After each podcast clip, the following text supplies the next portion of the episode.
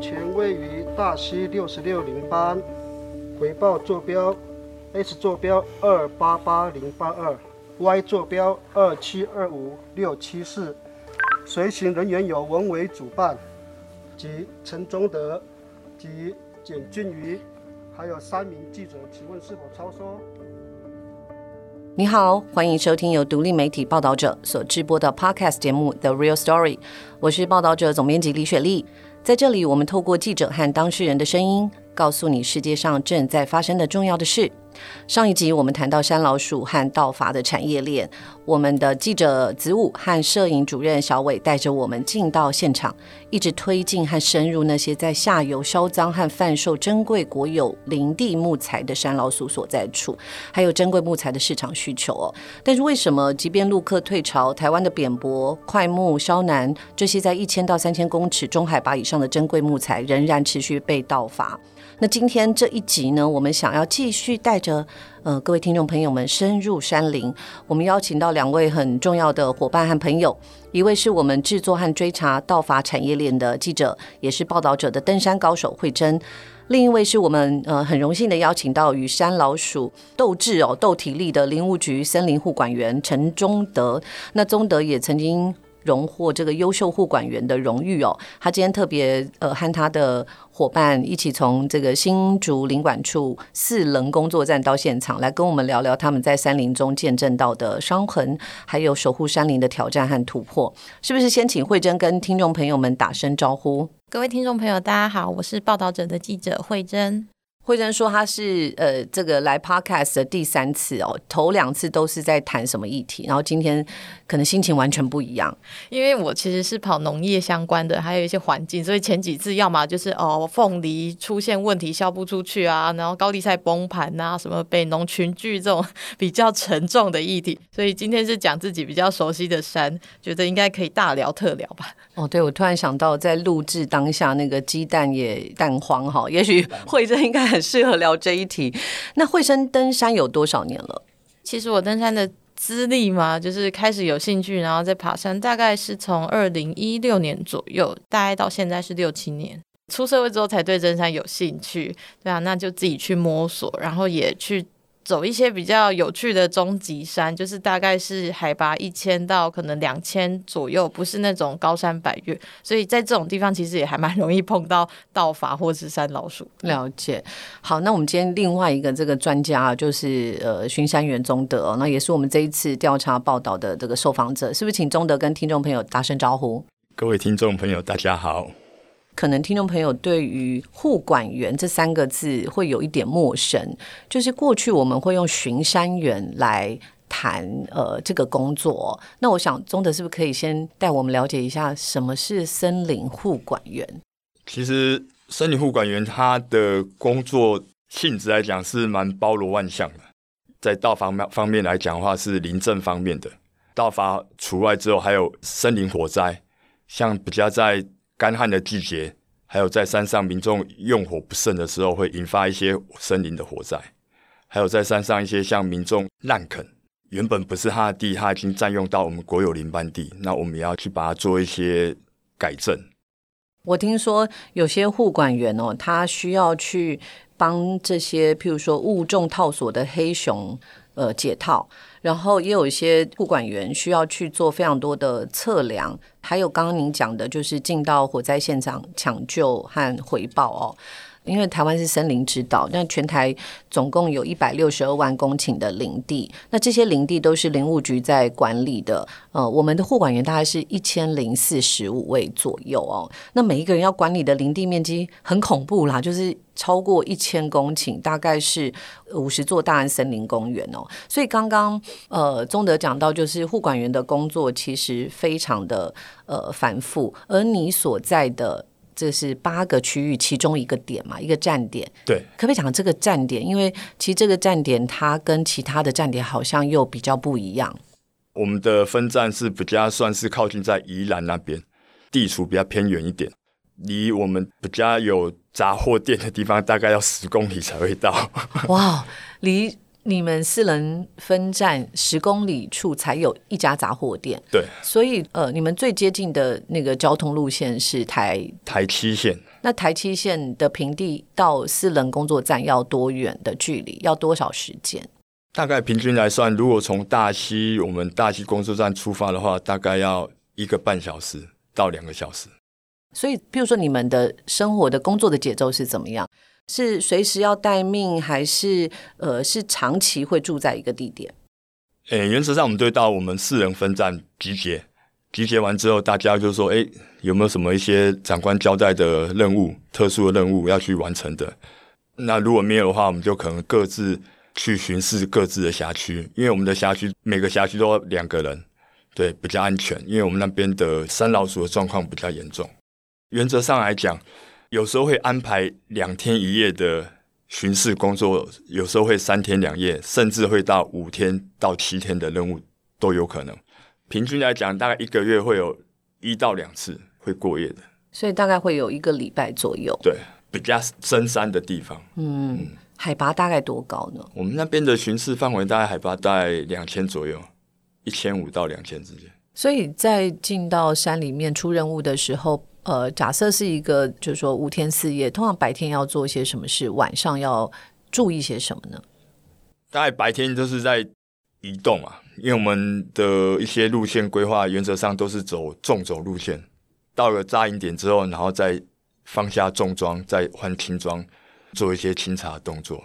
晚上的话，可能就做一些野生动物的一些监测，对，听听有没有什么鸟叫声、猫头鹰啊，或是山枪。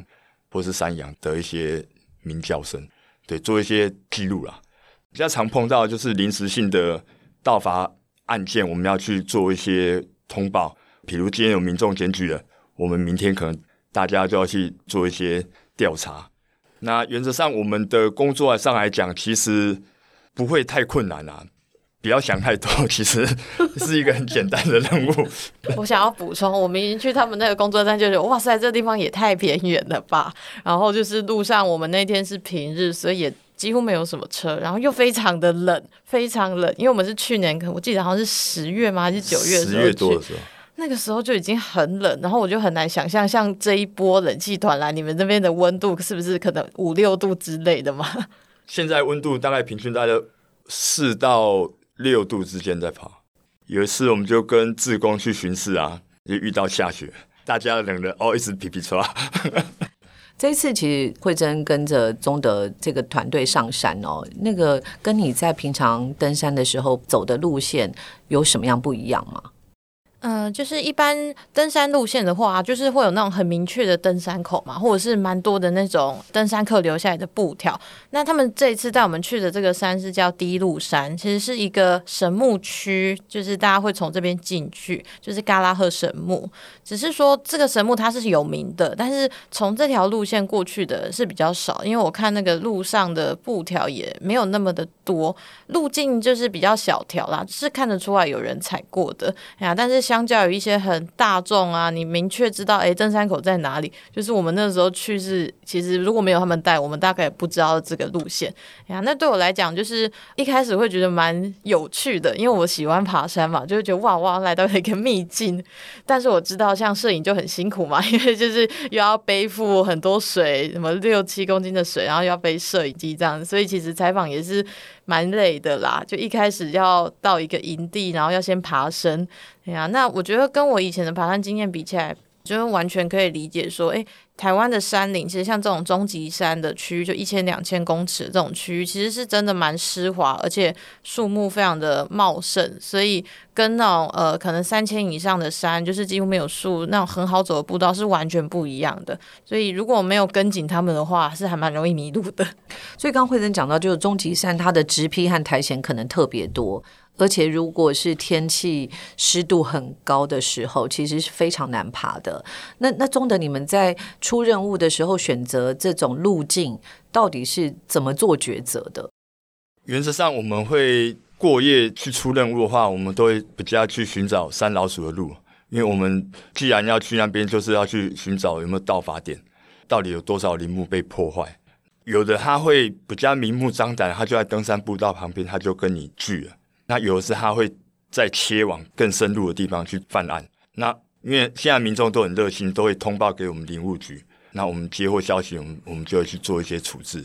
待会我们再回来这个谈三老所，因为其实我们刚刚在介绍这个护管员、这个巡山员哦，呃，还有一些没有没有跟听众没有，其实我自己很很很想要了解的，就是巡山员基本上是一个不容易。考试的这个职业哦，那我知道中德自己是宜兰大学森林暨自然资源学系毕业的，而且你有在一些出版物也有写过，包括在研究宜兰的原生植物哦。那我不知道，就是对于呃森林暨自然学系的学生来说，这个是一个心向往之的工作吗？应该算是一个不错的选择，因为你既然会想要来念森林系的话，就代表你对。大自然是一个很向往的的一个人啊。那其实现在很多的学生来讲的出路比我们以前还要多。像因为我们现在林务局在推书法的这一块，呃，我们林务局在推 FSC 国产材。那对于这块我们书法这个技能已经失传了三四十年了。因为我们政府在一九九一年就宣布禁伐天然林之后，呃，书法这块的一些技能。跟技术渐渐的已经产生了断层。据我了解，我的一些学弟他们都有在转往说在书法这一块上面。书法的意思是什么？就是因为树木太茂盛了，所以你要给它一点空间生长嘛，你就要把一些可能长得没有那么好，或者是不是成材的这样的木头，你就先把它砍掉。那你其他木材会长得比较好，就是有点像我们水果啊，不是也要蔬果嘛？因为长太茂盛了，哎呀，它会把那个养分都抢走，你就要留下比较好的那几颗，类似这样的概念。好，其实我为什么问这个问题，是因为那时候看到你们的网页上哦，系上的网页写狂贺系友们考上巡山员哦。中的你自己为什么会选择这份工作？考试会很难吗？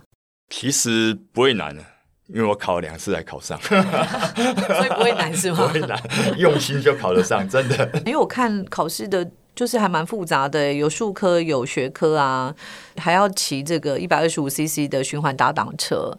其实骑打挡车是为了因应我们我们的巡视的路线，不是像外面的柏油路，我们的巡视的路线都是一些石头路、泥泞的路。如果骑塑胶车去巡视的话，应该没有办法。对，我们必须要骑挡车去克服那种困难地形，才有办法到达你的目的地。所以我们一般人骑的是塑胶车，对，就受嘎哎，塑胶对，因为打挡车是没有塑胶壳。对，哦，就是要能够爬升，对不对？对。刚刚慧珍讲到那个那个路，可能路径都不是很好走。那呃，有女性在从事这份工作吗？有，我听说好像现在就是护管员里面有两成是女性，差不多有。女性护管员的特质，她就是很细心。以我们一般男生来讲，很多事情一些妹妹嘎嘎，她都会帮你注意到。很多像一些我们要做一些。图层的套图的时候，跟一些判示的时候，他就会做很多的图层出来给你看，哪边是什么什么什么。其实相较之下，其实他所讲的才是比较精确的。那图层套图对你们在跟山老鼠这个交手的过程当中重要吗？嗯，至少我们要很确认说地点在哪里，因为有时候民众他通报，他只有跟你说在某个登山步道走进去大概几分钟，往哪个方向。当然有套过图层，我们经过套图之后，跟他描述的一些我们之前所走走过路径去比对，就是说，哎，大概确切位置在哪边，减少了我一些就是说去搜寻的时间。我们其实，在爬山的时候，慧珍应该也知道，就是它会有什么几公里、几公里处，对不对？怎么样才是一个比较精准的回报那个地点的方式啊？啊，其实我们现在我们的手机都很方便啊，而且把你的那个标示的点按住之后。它就显示出它的经纬度，在台湾现在通讯的品质都很好，其实打开大概都收得到。其实我们有时候也会用一些 GPS 的那种呃路径图，那个其实你也可以直接点一下，你就可以定位你现在的那个经纬度之类的。这个就是一般的手机其实都有内建。嗯嗯，其实护管员在面对天后，哦有时候又要救人，要救动物，也要救树。那树木的敌人就是多数，其实不是来自天后，而是来自就真的人哈，人为的敌人，也就是刚刚宗德讲的山老鼠。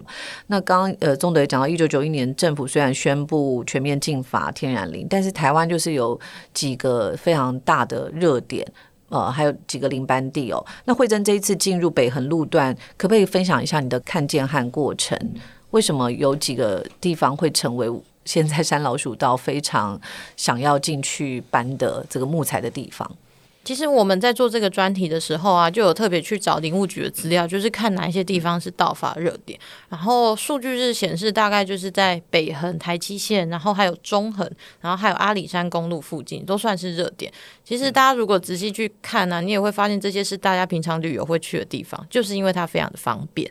对于那个盗伐的人来讲，他们也需要运输啊，所以他们一定会找这种比较方便的地方。那还有一些就是以前有最后伐木产业的时候啊，因为不管是日本人砍树，或是后来国民政府砍树，他都会留下一些树头。那个树头就是呃，可能一公尺或者是比一公尺高一点。那这些树头其实对这些盗伐的人来讲还是很有经济价值的，所以他就会把它砍成可能像长方形这样子。所以你以前有经营过林业，曾经砍过，还有就是有原始林的地方，然后运输又方便的地方，是目前来讲就是道法比较多的地方。刚刚呃慧珍讲的就是说这个长条形的是他们比较好运输的，好像他们有个专有名词叫脚材是吗？就是他们会把它切割成脚材，然后他们之后做加工也是可能做成什么金砖啊，就是呃把它磨一磨，打磨之后就会变得很漂亮，它有一些漂亮的纹路。跟那个巡山去现场就有发现有那种。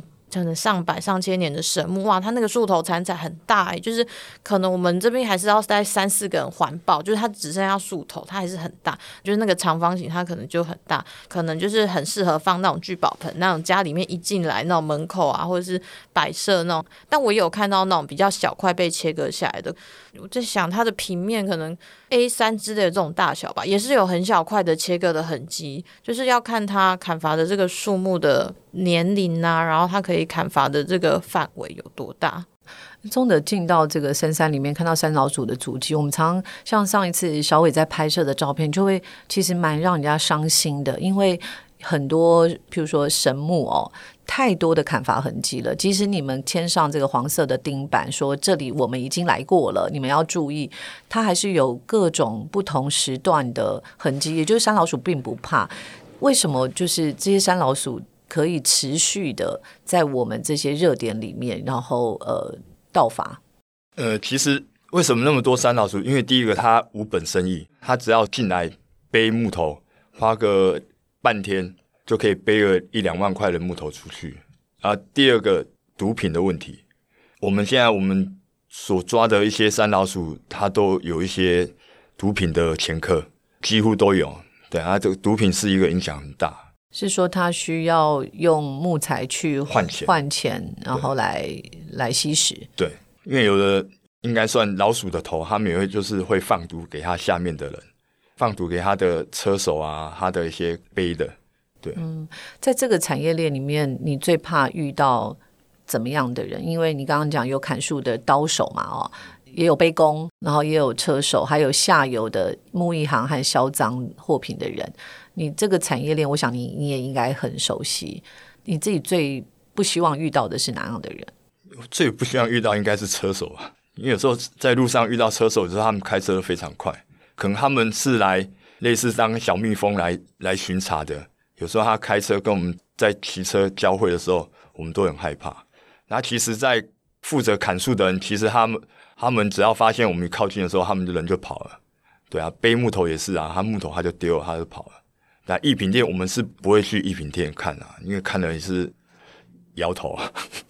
摇头的意思是 惨不忍睹。有因为有时候其实我们去做一些收网的动作的时候，看到一些艺品，就有的就看，哎，好像这感觉是我们从我们那边出去的。有时候我们会去申请在追案的时候，就跟我们说，哎，你们的货可能会跑到哪里去？对，然后我们在收账的时候，我们就去收嘛。这时候我们就要先确认是不是我们的贵重木。像那个新竹警管处那边啊，其实他们有一个就是四人温泉那一区是一个很热门，就是一般登山客或是那种网红会去的地方。但就连在那边都还是很多盗法。我听到的时候其实非常惊讶，就有点明目张胆吧，就是砍的声音一定，其实在那边过夜的人会听得到，可是就还是去砍。然后听说你们连在工作站有时候都会听得到，就是练锯锯道法的声音吼。会，像我们在山上过夜的时候，有时候晚上大概一两点就会听到练锯声，对，我们就说啊，又被锯了。因为开始有分布了嘛，嗯，就是就是，刚刚讲 H 木区就是这个位这个区域，所以这边就开始有。块木出现了，所以这边就其实就是一个热区。你看，棉被睡袋。丢在那边，所以这一区的发现大概是这这一块的时间大概是？其实就是刚刚讲的，哎它一直来一直来，那发现有被切，可能也是三五年前就一直都有。哦。然后最近一次？最近最近就是四五月，四五月年初。哦。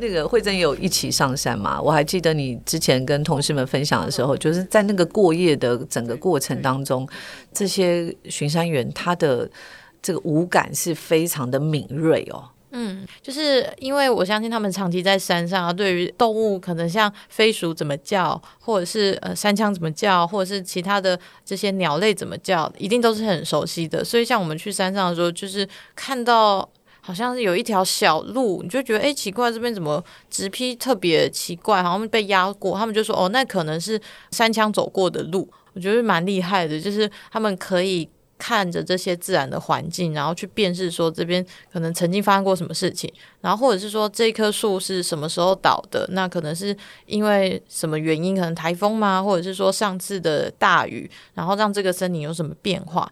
就是我觉得呃。这种能力其实真的是常常要在山里面才有办法累积。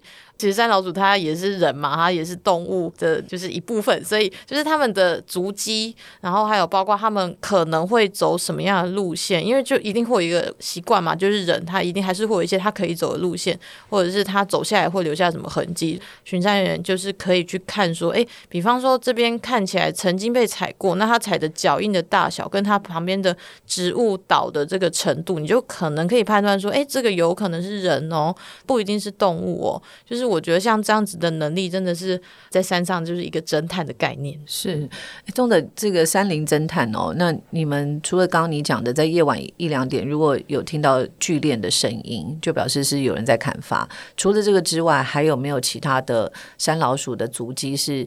你也可以在这边呃分享一下，就是我们怎么样辨识这个路径是不是有山老鼠，或是正在运作的山老鼠的集团？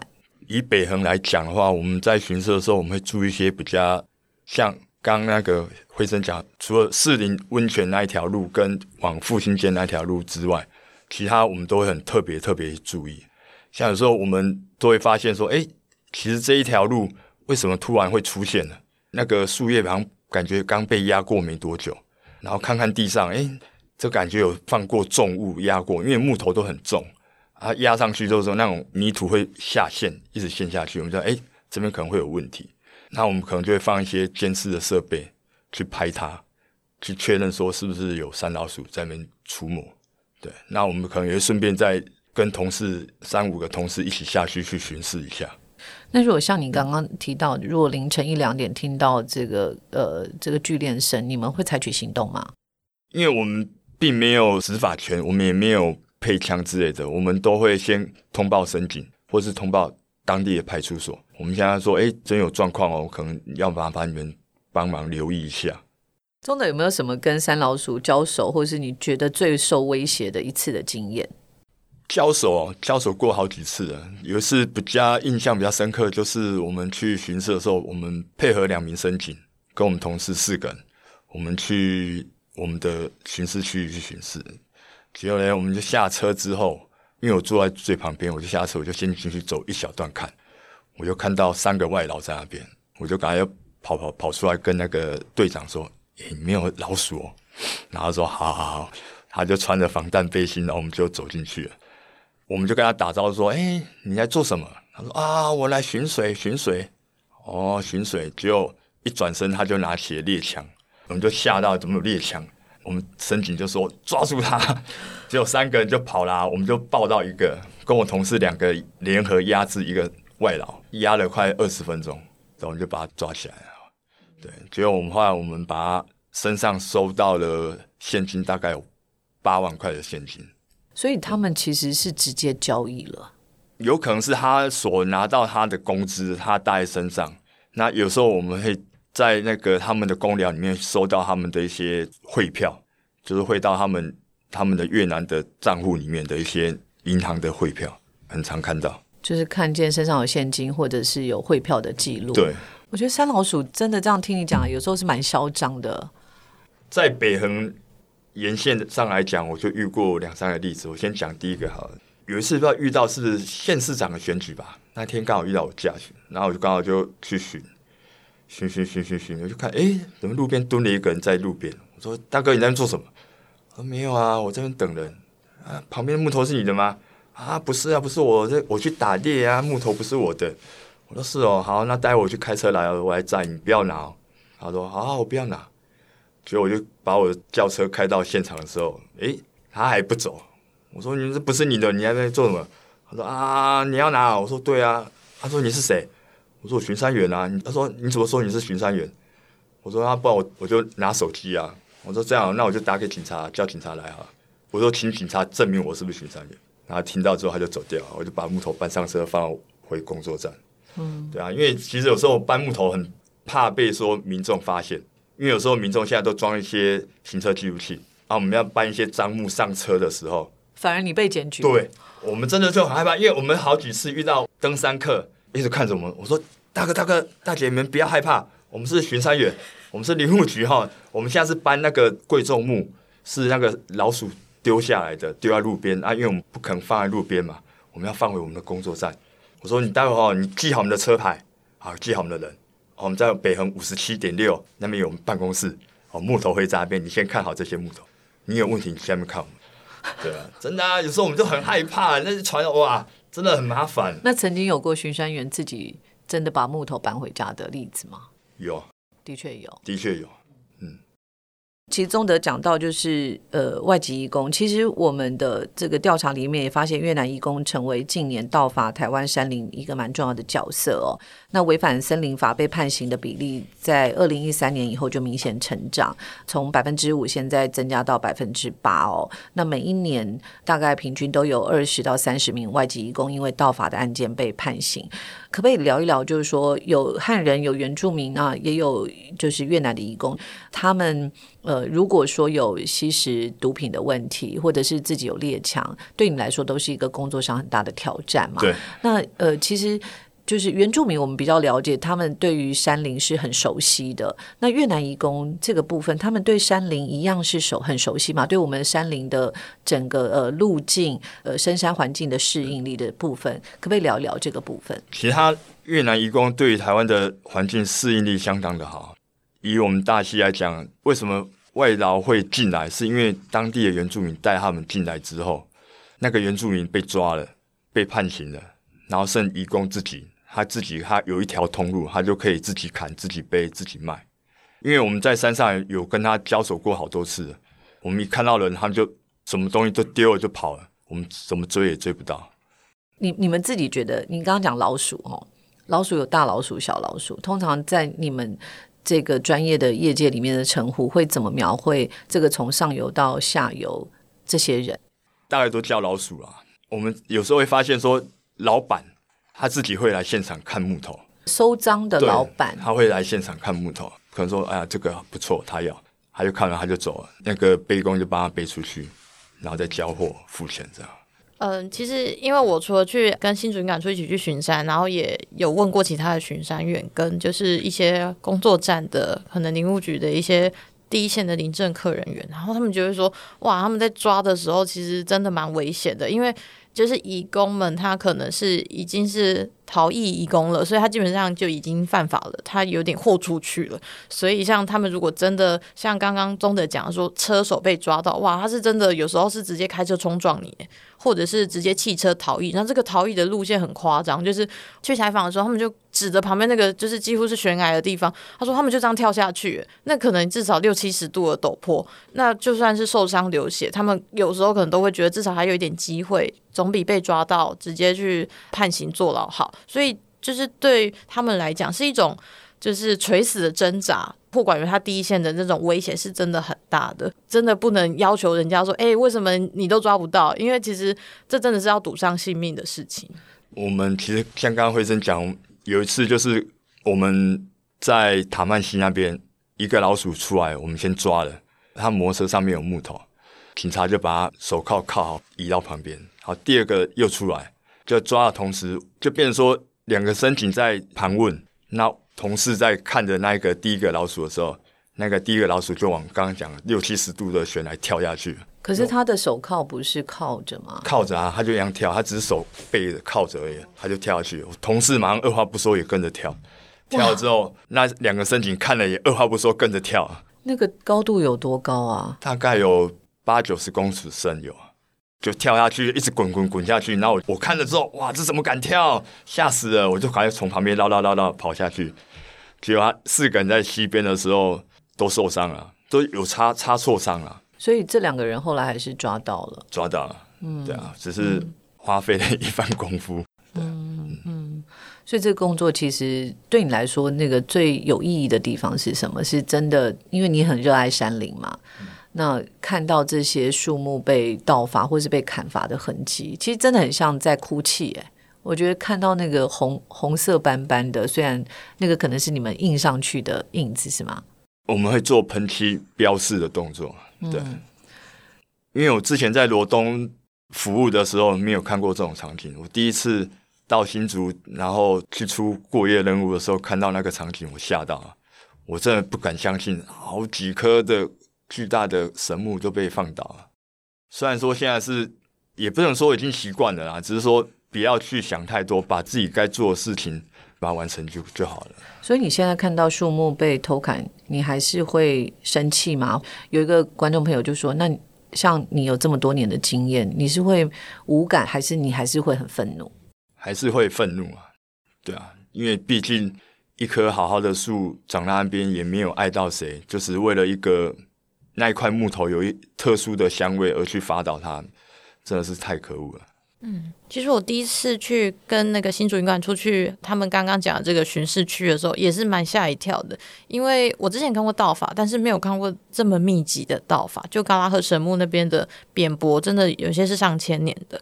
然后就是活生生看到一些，呃，它可能已经是第二代了。他们说的二代木，就是它不是最一开始在长在那边，它可能是后来就长出来的。然后它其实还算是瘦弱的，可是你就会看到它被放倒，然后就。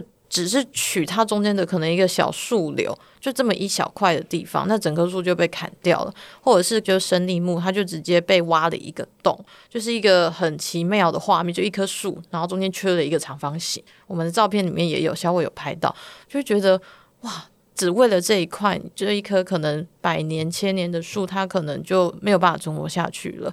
对，那一些树的树头，它还是会有一些抓地力的，它的根系其实还是在这个土壤里面，所以它以前就算被砍了，它还是会有一些水土保持能力。可是如果这样不断的被切割，然后砍到真的到做没有了的话，其实对于整个台湾的山林环境是一个很糟糕的事情。然后就是，我觉得除了水土保持的问题，那当然还有一个比较根本的是，这些蝙蝠它其实是一个蛮重要的，就是这块岛屿上面它见证了我们台湾是怎么形成的，对啊，那这些东西真的人类一个就是一生命也不过就是可能八九十年，那你怎么可以这样去对待一个就是在这个地球上已经百年千年的生物呢？嗯，所以呃，我们看到很多树头，虽然它也许它的呃树木有些已经不在了，但是就像慧珍讲，它其实还是有抓地力，它对于水土保持还是很重要。那有些像你刚刚讲的那个生力木，如果它中间被挖掉一块，它还能够生存吗？它不会马上死掉，可是像呃，我有问另外一位巡山员嘛，那他是说这些木头它可能就会比较脆弱，比方说如果有霉菌或者是有一些台风的时候，其实这些树木可能就会很很被吹倒，或者是会腐朽死掉，就是它已经是一个不太健康的状态了。就会真讲，其实那时候看到树木被伐倒，有很多树其实它只是爱到。那棵大棵的神木伐倒的位置的时候，他就把比较小棵的，可能一两百年的一些块木就把它伐倒，他就可以砍掉两三棵，这根本是一个很没有必要的啊！就是为了要砍伐一棵可能上千年的神木，呃，中间有几棵这个百年，其实已经是很很很大棵很大棵的树木。哇，嗯。其实上一集我们有谈到，就是说不要买来路不明的木材哦。其实一般民众到底有什么办法维护森林的资源？这个，我我我觉得就是光靠一千多名的呃巡山员是很不容易的。所以一般民众可以怎么样加入守护森林的行列吗？其实我们现在很多像登山客来讲，我们林务局这边就有推一个山老鼠雷达站。那其实你去扫一个 QR code 之后，你在登山的时候发现说哪里被盗伐的，也可以就是通报我们，我们就会马上去处理。因为我们毕竟说真的，我们包含的业务的范围太广了，没有办法说天天去巡视，因为有时候可能要去处理一些租地的案件，甚至说一些步道的一些巡护。我们可能真的没有办法这么多的分身去处理，那也只能透过说民众来帮忙我们提供一些线索，我们来做一些事后的一些补救，这样子。那如果譬如说我看到的时候，如果你们已经有看板了，已经有钉上黄色的板子，表示你们来过嘛？对。那这个时候我们要重复的通报吗？诶，如果有钉上我们的板子之后，确定上有我们有喷漆，然后有日期，那其实应该就可以不用通报。所以是看到一些新的痕迹，对，新的巨切痕迹，没有喷漆，没有钉牌，然后味道又很浓的。从切面上来看就看得出来，因为切面上看来，第一个它没有青苔，那因为有的切面比较久，它会长青苔。那还再过来以现场来看的话，颜色会变得比较深色。嗯，它跟它周边的树木，它的颜色会变得比较深色一点。对，嗯，慧珍自己有通报过吗？我没有通报过，但是我有亲耳听到链锯的声音。在阿里山那附近那一带爬的时候，因为那边本来就是热区，以前旧的那个呃步道那边，然后那个时候是，好像我记得是一个平常日非假日，然后那边人本来就比较少，所以就是有听到很明显的链锯的声音，对啊。不过那一带我知道已经有在巡视啊，因为有看到一些喷漆的痕迹。可是就像刚刚讲，它可能是重复在同一棵树头切割。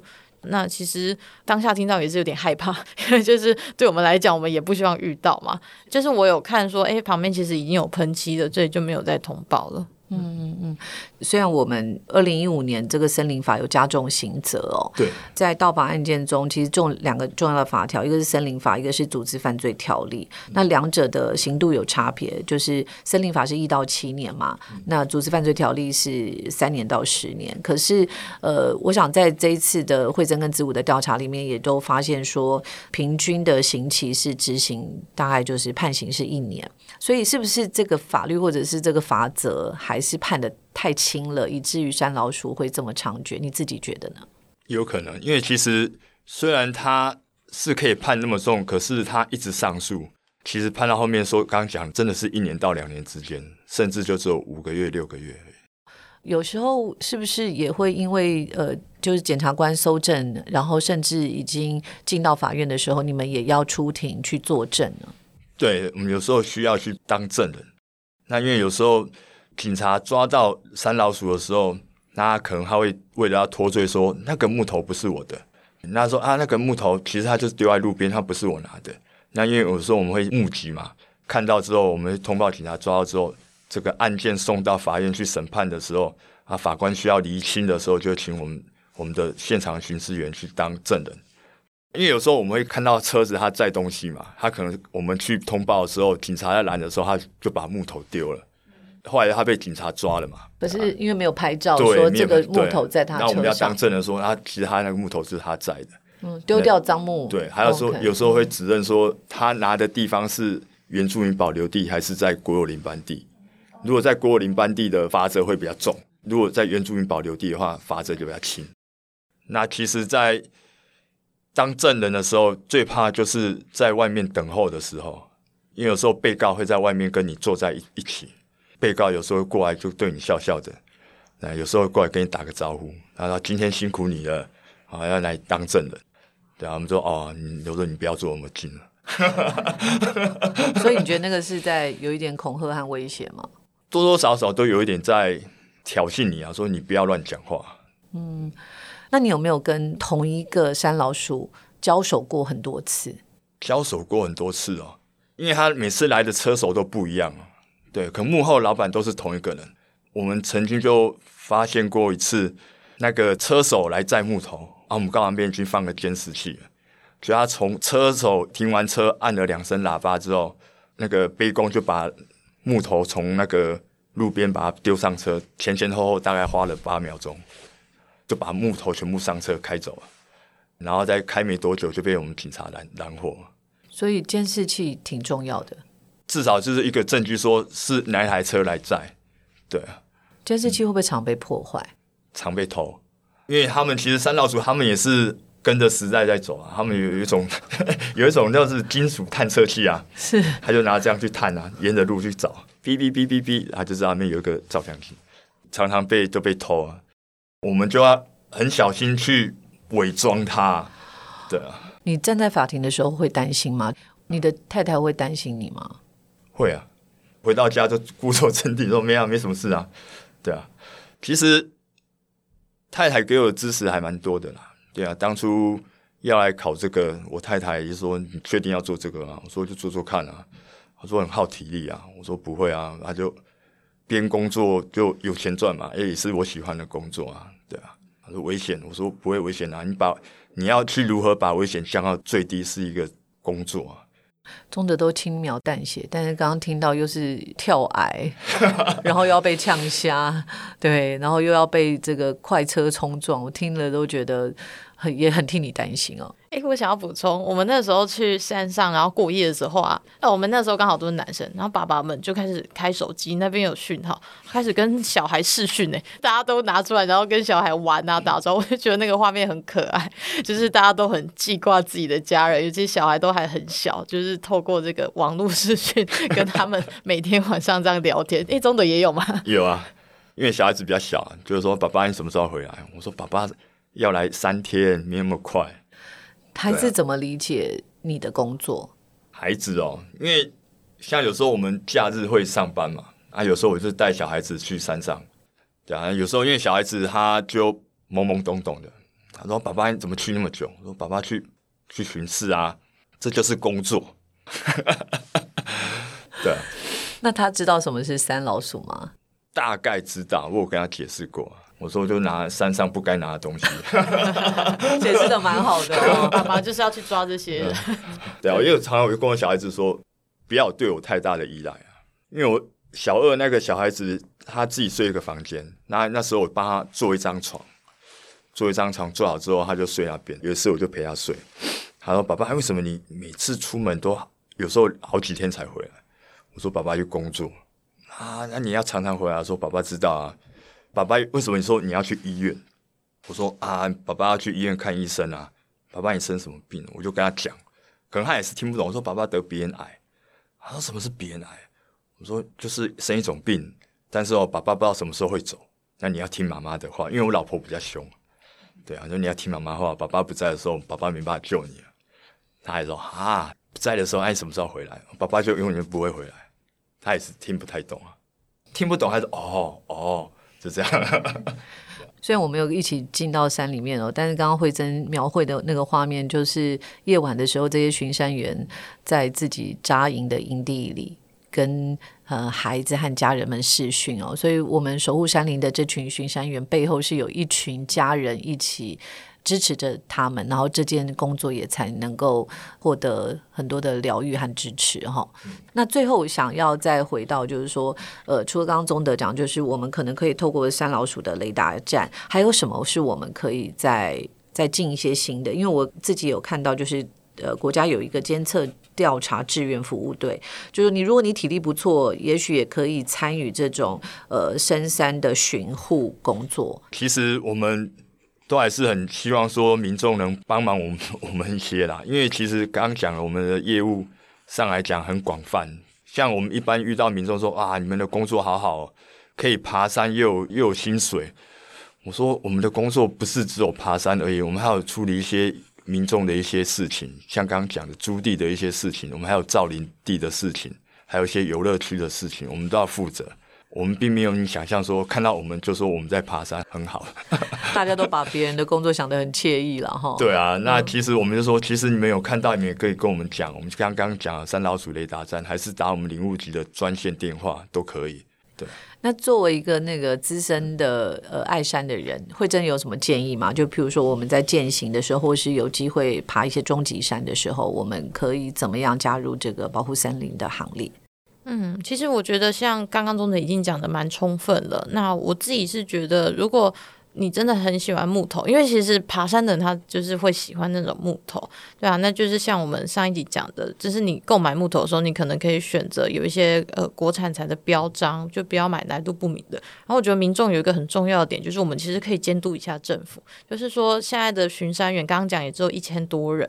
算是蛮严重不足的，但是就是这个原额部分，就是一直没有把它补上去，可能行政院有一些规范。那我觉得，其实，在人员的编制啊，或者是说，尤其薪水的部分，因为现在起薪可能也就是大概三万左右，然后加一些可能平常的就是工作的加急，这样其实薪水不算高。那我觉得，对于就是。台湾这么大的一个 就是森林区域，跟这么危险的工作来讲，是有点不成正比的啦。我是觉得可能民众也可以去监督一下，说，哎，政府有没有机会可以去提高这个待遇啊？然后就是。扩充这个人力，然后像最基本的就是像现在可能工作站要买挡车嘛，我们刚刚讲就是一些路很不好骑，可是其实现在预算可能也没有办法有这么多，那可能就是要用很旧的挡车，可能其他班会熄火这样子，对啊，我觉得这些东西就是一个可以去监督的部分。嗯嗯，我我自己其实，在呃就整个过程当中，刚刚中德其实有跟我们分享哦，他自己是鼻癌三期的患者，那你经历过这么。呃，其实是很辛苦的一个过程，但是你选择了一个其实需要相当体力活的一个工作，那我想对生命应该有很多的参悟跟跟一种觉得说我要活在当下的感觉。对啦，其实生了大病之后，对一些想法会比较不一样啦。其实你要说你为什么要做这个工作这么累？我说不会啊，完全不会累啊。